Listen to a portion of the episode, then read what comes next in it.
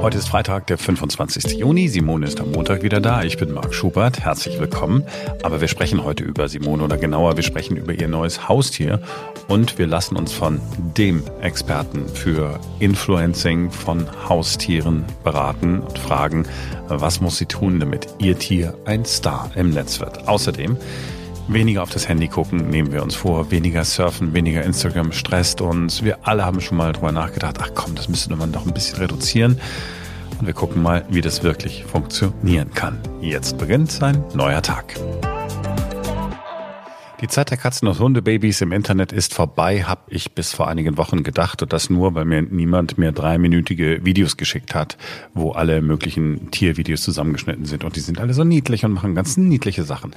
Die Zeit ist aber nicht wirklich vorbei. Wir sind im Gegenteil ein paar Schritte weiter.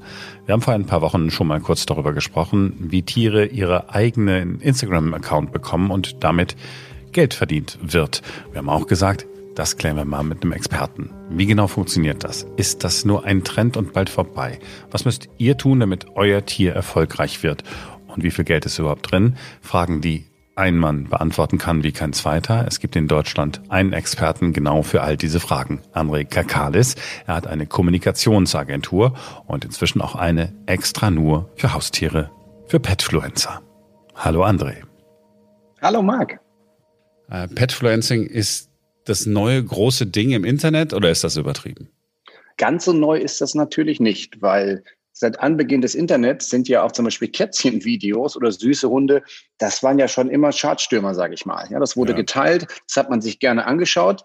Ähm, neu ist, dass es halt einzelne Accounts gibt, die da besonders stark sind. André, du bist aber jetzt nicht hingegangen, hast gesagt, Mensch, ich, was will ich denn mal werden? Ich glaube, ich mache mal eine Kommunikationsagentur für Petfluencer. Du hast ja eigentlich eine ganz normale Kommunikationsagentur, ne? Genau, richtig. Ich habe eine Kommunikationsagentur vor 16 Jahren gegründet und seit über zehn Jahren arbeiten wir sehr intensiv im Bereich Mode, Beauty und Lifestyle mit Influencern zusammen. Und vor drei Jahren war das so, dann haben wir die Aufgabe bekommen, ähm, eine Hundekamera in Deutschland bekannt zu machen. Die funktioniert so, du, wenn du deine Wohnung verlässt, kannst du zu Hause eine Kamera aufstellen und wenn der Hund bellt, bekommst du eine Nachricht auf dein Smartphone und dann kannst du dir den, über den Bildschirm kannst du den Hund sehen, kannst ihm gut zureden und kannst ihm per Swipe up, wenn er deinen Instruktionen annähernd folgt, kannst du ihm dann ein Leckerli zukommen lassen, was die Kamera dann ausspuckt. Was? Das ist ja genial. Das ist ganz gut, ne? Das ist so ein Babyphone für Hunde. Sensationell. Oh. Und ähm, das, das sollten wir kommunizieren und äh, haben uns natürlich dann, das ist so drei Jahre her, sehr intensiv damit beschäftigt, wie geht das am besten. Und dann sind wir halt auf die Petfluencer gestoßen und ähm, haben dann in ganz Europa über 1000 Kooperationen gemacht, wo dann halt diese Petfluencer die Kamera dann vorgestellt haben. Das hat so gut funktioniert, dass wir gesagt haben, das wollen wir weitermachen. Dann habe ich vor drei Jahren Toni gegründet Toni ist die Petfluencer-Agentur und der Name kommt von meinem Hund, der halt äh, Toni heißt. Also wenn ich jetzt so ein, so, ein, so ein Haustier habe, was macht mich denn irgendwann zu einem Petfluencer? Ja, ich brauche viele Follower. Wie kriege ich denn diese Follower? Ganz wichtig ist erstmal, dass du regelmäßig Content produzierst. Also es bringt nichts, wenn man einmal die Woche ein schönes Bild postet von seinem Haustier. Das allein macht noch keinen Petfluencer aus. Das heißt, du musst also idealerweise täglich Content produzieren und obwohl wir vom Petfluencer sprechen, ist, sind Frauchen und Herrchen dabei natürlich auch wichtig. Nehmen wir als Beispiel Instagram. Da ist es meist so, du hast im Endeffekt den, ähm, den Feed mit den verschiedenen Bildern oder Videos, aber du hast dann auch die Stories. Und in den Stories solltest du deine Community, deine Follower an deinem Leben teilnehmen lassen oder teilhaben lassen. Und da gibt's ganz unterschiedliche Accounts. Manche beispielsweise sind stark beim Thema ähm, Agility, ja, und zeigen viel, was sie mit dem Hund machen. Manche leben davon, dass der Hund ganz besonders ist, weil der beispielsweise irgendeine Eigenart hat. Ja? Oder es gibt vielleicht auch welche, die sehr viel sich auch mit dem Thema Hundetraining oder Hundeernährung auseinandersetzen. Und das Gleiche gibt's natürlich auch alles bei Katzen. Und müssen das irgendwie ganz besondere Hunde sein oder müssen die einfach nur niedlich sein? Oder die also ich, fange mal andersrum an. Ähm, bei den Petfluencern gilt natürlich, du musst nicht perfekt sein. Also es gibt zum Beispiel Madame Eyebrows, das ist ein Account, da hat die Hündin ja so eine Scheckung im Gesicht, das sieht aus wie Augenbrauen. So, es reicht, also du musst einfach nur ein Foto von dem Hundegesicht machen und dann musst du schon schmunzeln. Ja, und äh, das hilft natürlich. Oder es gibt Freaky Frida, ähm, das ist so ein, ein, ein kleiner Chihuahua, der hat, ähm, ja, das ist krankheitsbedingt, hängt dem die ganze Zeit einfach die Zunge seitlich aus der, aus der Schnauze raus. Das stört das Tier nicht weiter, aber sieht natürlich total ulkig aus. Okay. Und das sind natürlich Punkte, wo man sagt, auch schiefe Zähne oder O-Beine, das ist eher sympathisch. Wichtig ist halt aber auch, dass du als Frauchen oder Herrchen deine Community einfach auch dran teilhaben lässt, indem du auch wirklich viel über deinen Alltag berichtest. Also das heißt, man kann nicht sagen, okay, ich äh, setze den Hund dahin, mache ein paar Fotos und die Kohle kommt äh, von alleine rein, sondern ich muss äh, mehr auch von mir geben. Absolut. Das ist schon, das ist schon wichtig. Und ich kann wirklich nur sagen, alle, die das, äh, mit denen wir arbeiten, die das so machen, da steht so die Freude, etwas mit dem Tier zu machen an erster Stelle. Man darf ja auch nicht vergessen, ähm, jeder, der, zu Hause ein Tier und das schon mal probiert hat, ein tolles Foto zu machen, weiß ja, wie viel Arbeit das eigentlich auch ist, weil man muss ja eine unheimliche Beziehung zu dem Tier aufbauen, dass man das auch gut machen kann. So, und wenn man sich jetzt überlegt, man macht das nicht nur einmal, sondern man macht das jeden Tag, weiß man, warum die meisten Petfluencer im Endeffekt auch alle Kommandos beherrschen. Ja, weil Frauchen und Herrchen müssen den ja auch für die Fotos teilweise so ein bisschen einrichten. Wo muss er sitzen? Wo soll er Platz machen? Und deswegen ist das auch so, dass die eine sehr, sehr starke Bindung zum Tier haben. So, ich zeig dir jetzt Ernie. Ernie, das ist Ernie. Ernie, Ernie Panteleit. Simones Hund. So auf den ersten Blick, ich war jetzt nur ein Foto. Ne? Also der, zu sehen ist ein kleiner Golden Retriever, man weiß nicht, ob noch was anderes mit drin ist, ist natürlich niedlich. Und jetzt denkt sie sich, ach Mensch, man könnte doch ein bisschen Petfluenzen. Und wendet sich an André und sagt, André, ich habe diesen Hund, hilf mir. Was machen wir jetzt? Erstmal ist ganz wichtig, wenn du so mit so einem Account beginnst, dass du das erstmal nicht für andere machst. Also alleine schon von dem Gedanken her, sondern pflegst den Account erstmal für dich selbst. Also ganz wichtig ist, dass du beispielsweise nicht schon versuchst, anfängst, irgendwelche Werbekunden zu akquirieren oder zu viel Produkte vorzustellen, sondern zeig doch erstmal, das ist ja auch noch ein kleiner Hund, wie, wie entwickelt sich eigentlich der Welpe? Ganz wichtig auch, das interessiert auch die meisten Hundehalter. Also wenn wir jetzt das Thema nehmen, ganz viele sind ja jetzt neue Hundeeltern geworden, durch Corona beispielsweise. Da haben ja unheimlich viele sich neue Tiere zugelegt. Mhm. Berichte doch einfach auch mal nicht nur die schönen Momente, sondern welche Probleme hast du vielleicht auch gerade? Was gibt's Wichtiges in der Hundeerziehung zu beachten? Ja, also das ist ganz wichtig, dass man da authentisch bleibt und nicht nur immer eine geschönte Realität zeigt, sondern gerade in den Stories auch genau bespricht, was einen gerade umtreibt. Und wenn man vielleicht den dritten Hundetrainer gerade ausprobiert, was macht man da gerade? Und das ist der erste wichtige Schritt. Also nicht als erstes an die Kohle denken, sondern sozusagen denken, Mensch, was wäre denn, wenn ich jetzt mit äh, Videokamera und Fotokamera ähm, ein Album machen wollte, dass ich dann in einem Jahr mir selber nochmal angucken kann, wie sich der Hund entwickelt hat. So, das ist so der Gedanke eher. Perfekte Idee. Erstmal, erstmal ein digitales Fotoalbum zu machen. dann passiert Folgendes. Das kommt ganz automatisch, dass dann werden Leute anfangen, bei dir zu kommentieren. So.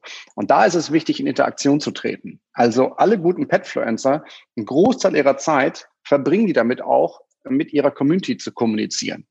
Und das machst du dann irgendwo nicht nur, also beispielsweise, wenn wir jetzt einen Golden Retriever haben, ähm, dann kommentiert man auch mal bei anderen Accounts mit Golden Retrievern. Also man schließt sich auf deren Community an. Und das ist natürlich auch das, was dann zugegebenermaßen auch ein bisschen zeitaufwendiger wird. Also je nachdem, wie groß der Account ist, sind das schon teilweise bis zu mehrere Stunden am Tag, wo man nur Fragen beantwortet der Community, mit denen in den Austausch geht. Und gute Petfluencer reagieren wirklich auf jede einzelne Nachricht und auf jeden Kommentar. Eine Frage war ja klar, dass ich die stellen würde. Was kann man denn so verdienen als Petfluencer? Also unterm Strich sind die, sind die Honorare da äh, liegen unterhalb dessen, was man beispielsweise in der Mode oder in der Beauty-Branche bekommt, wo es ja wirkliche Stars auch gibt. Ich sag mal, in Deutschland gilt man als sehr großer Petfluencer bereits dann, wenn man sechsstellige Reichweiten hat, also über 100.000 Follower beispielsweise auf Instagram. So. Erste Honorare kann man hingegen sicherlich schon eher bekommen, wenn man über fünfstellige Reichweiten verfügt.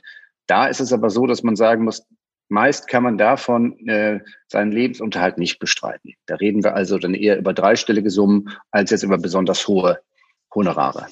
Okay. So, wenn jetzt Simone, äh, jetzt ist sie ja heute nicht da, aber wenn jetzt Simone dann das, das macht, dann sagt, okay, ich mache erstmal so Fotoalbum und, und, und kümmere mich und mit, mit der Community, wann wäre so der richtige Zeitpunkt zu sagen, so jetzt brauche ich mal Hilfe, jetzt will ich mal Kontakt zu seiner Firma haben, jetzt rufe ich mal beim André an? Also ich würde sagen, so wenn man so die, die ähm, Tausender Follower-Marke geknackt hat, mhm. kann man sich durchaus bei uns ähm, kostenfrei akkreditieren.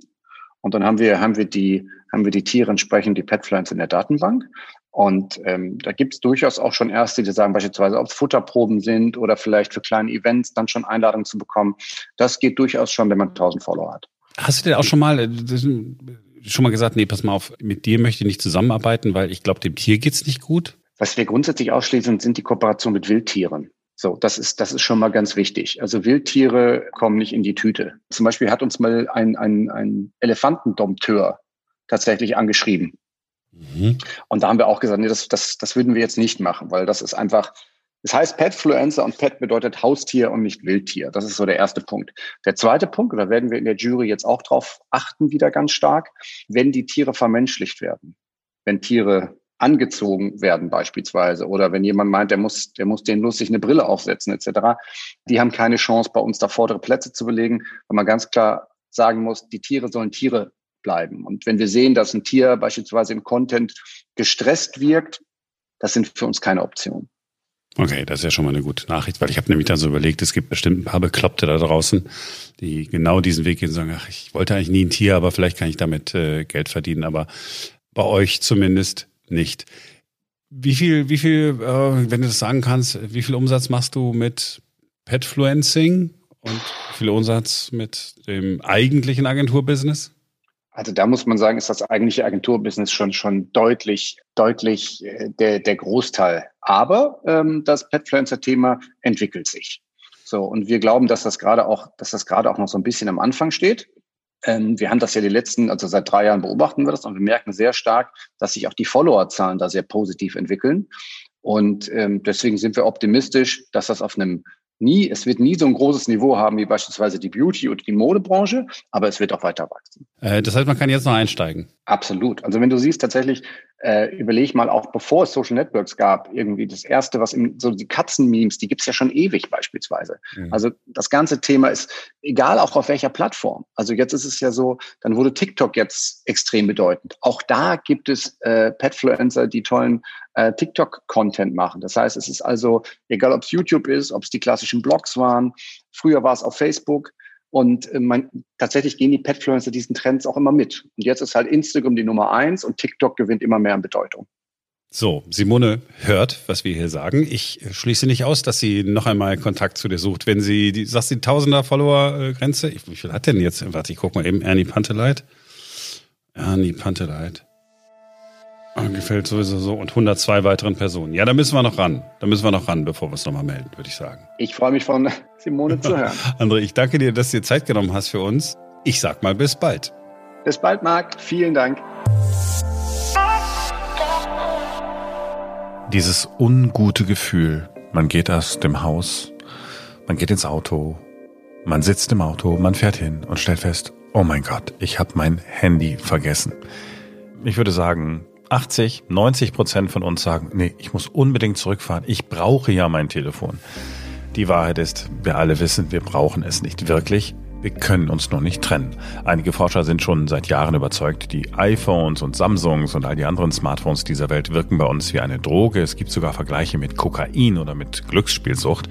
Dabei ist es aber nicht das Handy an sich, sondern das, was wir damit machen. Wir machen häufig ja überhaupt nichts Wichtiges, wissen wir alle. Wir sind nur irgendwie online, um irgendwie dabei zu sein, um irgendwas zu gucken, was die anderen denn da so tun. Und Soziologen sagen ganz vereinfacht, das Smartphone nicht dabei zu haben, ist vergleichbar damit, aus einer Gruppe ausgeschlossen zu sein. Man gehört in dem Moment nicht mehr dazu.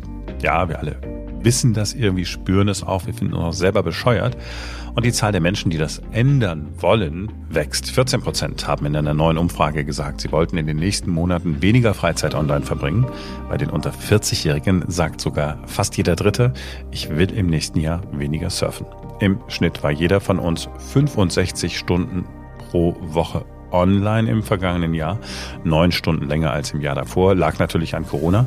Aber die Zahl ist schon krass. 65 Stunden, das ist anderthalb Mal die klassische 40 Stunden Arbeitswoche, die wir mit Surfen verbringen. So, aber wie ändern wir das, wenn ich es will? Da fragen wir mal ja sozusagen den falschen Technik-Nerd Ferenc Reinke. Hi Ferenc. Hallo. Äh, Wobei, das ist natürlich nur ein Klischee, ne? weil du Technik-Nerd bist, bist du permanent in der Technik. Du willst ja auch immer mal Digital Detox machen. Ja, definitiv. Also vor allen Dingen immer dann, wenn ich tatsächlich so einen längeren Urlaub äh, mir nehme, ja, so vielleicht mal so zwei oder drei Wochen am Stück, dann ist eigentlich mein festes Vorhaben jedes Mal, okay, also diese zwei oder drei Wochen machst du Digital Detox. Im Idealfall, also ich stelle mir das dann immer so vor, dass ich wirklich gar kein Gerät anfasse. Ähm, funktioniert so halb ja. und halb tatsächlich. Also du weißt zumindest, wie es äh, theoretisch äh, funktioniert. Ja, ja, ich habe schon ganz viele verschiedene Taktiken ausprobiert tatsächlich. Mhm. Ja, wenn ich wirklich nicht mehr will, was sind denn so die wichtigsten, sagen wir mal, drei Sachen, äh, die ich machen muss? Okay, also wir gehen jetzt mal, wir werden mal immer schärfer sozusagen, ja. Wir machen erstmal die harmloseste Variante. Die harmloseste ist quasi, ich fahre in den Urlaub äh, oder begebe mich in so eine Digital Detox-Zeit, benutze aber mein Smartphone weiter. Dann kann ich natürlich erstmal in den Einstellungen gucken, ähm, welche Mitteilungen, also vor allen Dingen welche Push-Mitteilungen ähm, will ich denn wirklich oder brauche ich wirklich. Also die kann ich natürlich alle abstellen. Sei es ähm, der Nachrichtenticker oder sei es das E-Mail-Programm oder die neueste Benachrichtigung von Instagram oder so, die kann ich natürlich einfach alle deaktivieren. Mhm. Oder auswählen, welche ich wirklich äh, haben will. Also wenn genau, ich wirklich sage, die aller, allerwichtigsten beispielsweise. Die kann ich natürlich jetzt anlassen. Von der Bildzeitung aus irgendwelchen Gründen alle Push-Mitteilungen bekommen, dann kann ich die noch nehmen, alle anderen ausschalten. Ist am Anfang mhm. ein bisschen Arbeit. Ich habe das auch mal gemacht. Puh. Ja, vor allem, wenn man sehr viele Apps hat, tatsächlich, äh, weil man dann so, ne, dann muss man sich durch 30, durch 30 Einstellungen sozusagen durchscrollen ja. im Einstellungsmenü. Ähm, aber man hat dann vielleicht ein bisschen mehr Ruhe quasi. Ja, es lohnt sich. So, zweite Option ist, äh, ich kann natürlich aus den ganzen Gruppen, in denen man so, so ist, kann ich austreten. Also jetzt egal, ob es bei Signal ist oder bei WhatsApp, ähm, kann ich komplett austreten, wie gesagt. Habe ich den Nachteil, wenn ich aus dem Urlaub zurückkomme, muss ich wieder eintreten. Ich kann die Gruppen aber auch stumm schalten. Das geht sogar wahlweise ähm, entweder nur ein paar Stunden, ja, ich glaube so acht Stunden sind es bei WhatsApp, oder nur einen Tag, oder ich kann auch sagen einen Monat oder ein Jahr beispielsweise. Und äh, was ich natürlich auch machen kann, ist, ich kann eine Abwesenheitsnotiz äh, einrichten. Also gerade bei E-Mails geht das ja gut. Ähm, und ähm, dann habe ich da auch gar kein Problem. Also das kann ich natürlich auch bei meinen privaten E-Mails beispielsweise machen. Und dann fühle ich mich auch nicht verpflichtet, unter Umständen zum Beispiel Freunden zurückzuschreiben. So, das sind so die mhm. drei, sagen wir mal, äh, noch relativ soften Möglichkeiten. Oha, das sind die soften, ja gut. Ja. Die, die ist auch ganz einfach. Man macht es bloß äh, zu selten. Ähm, genau. Ich habe jetzt so, äh, ja. nochmal äh, gelesen, immer mal wieder darüber gelesen, auch schon mal ausprobiert, Grayscaling, also den farbigen Bildschirm vom Telefon auf schwarz-weiß umschalten.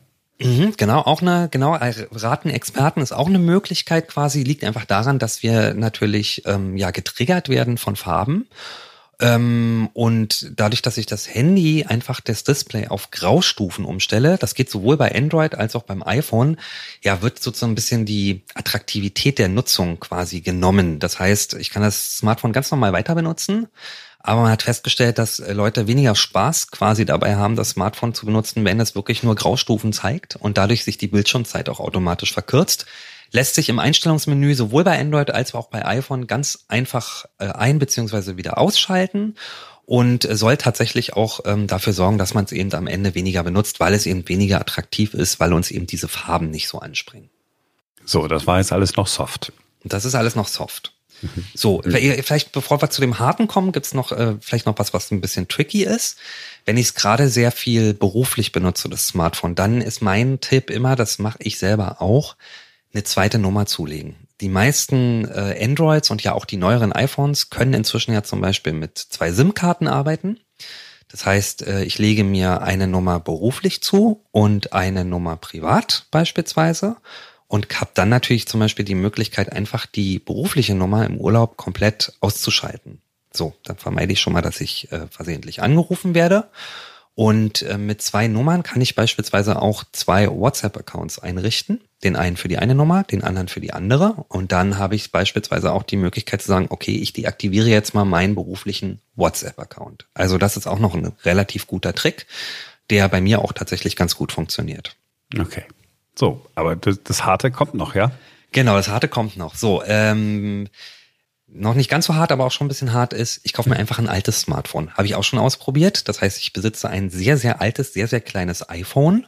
Habe ich deswegen gemacht, weil ich tatsächlich im Auto mit dem iPhone navigiere und das auch sehr, sehr praktisch finde. Da wollte ich nicht drauf verzichten. Das heißt, ich wollte ein äh, Smartphone mitnehmen, aber eben hauptsächlich für die Navigation. Also habe ich ein altes Smartphone gekauft das, äh, wie gesagt, einen sehr, sehr kleinen Bildschirm hat, auch sehr, sehr langsam ist. Zum Navigieren reicht's gerade noch so aus. Ja, und man kann auch mit Surfen und online gehen. Tatsächlich ist es aber so, es ist so langsam und das Display ist so klein und so pixelig, macht überhaupt keinen Spaß. Also man geht damit drei, vier Minuten online und dann gibt man auf, weil macht halt wirklich keine Lust, irgendwie mehr zu machen und dann legt man das Smartphone tatsächlich auch schon automatisch häufiger aus der Hand.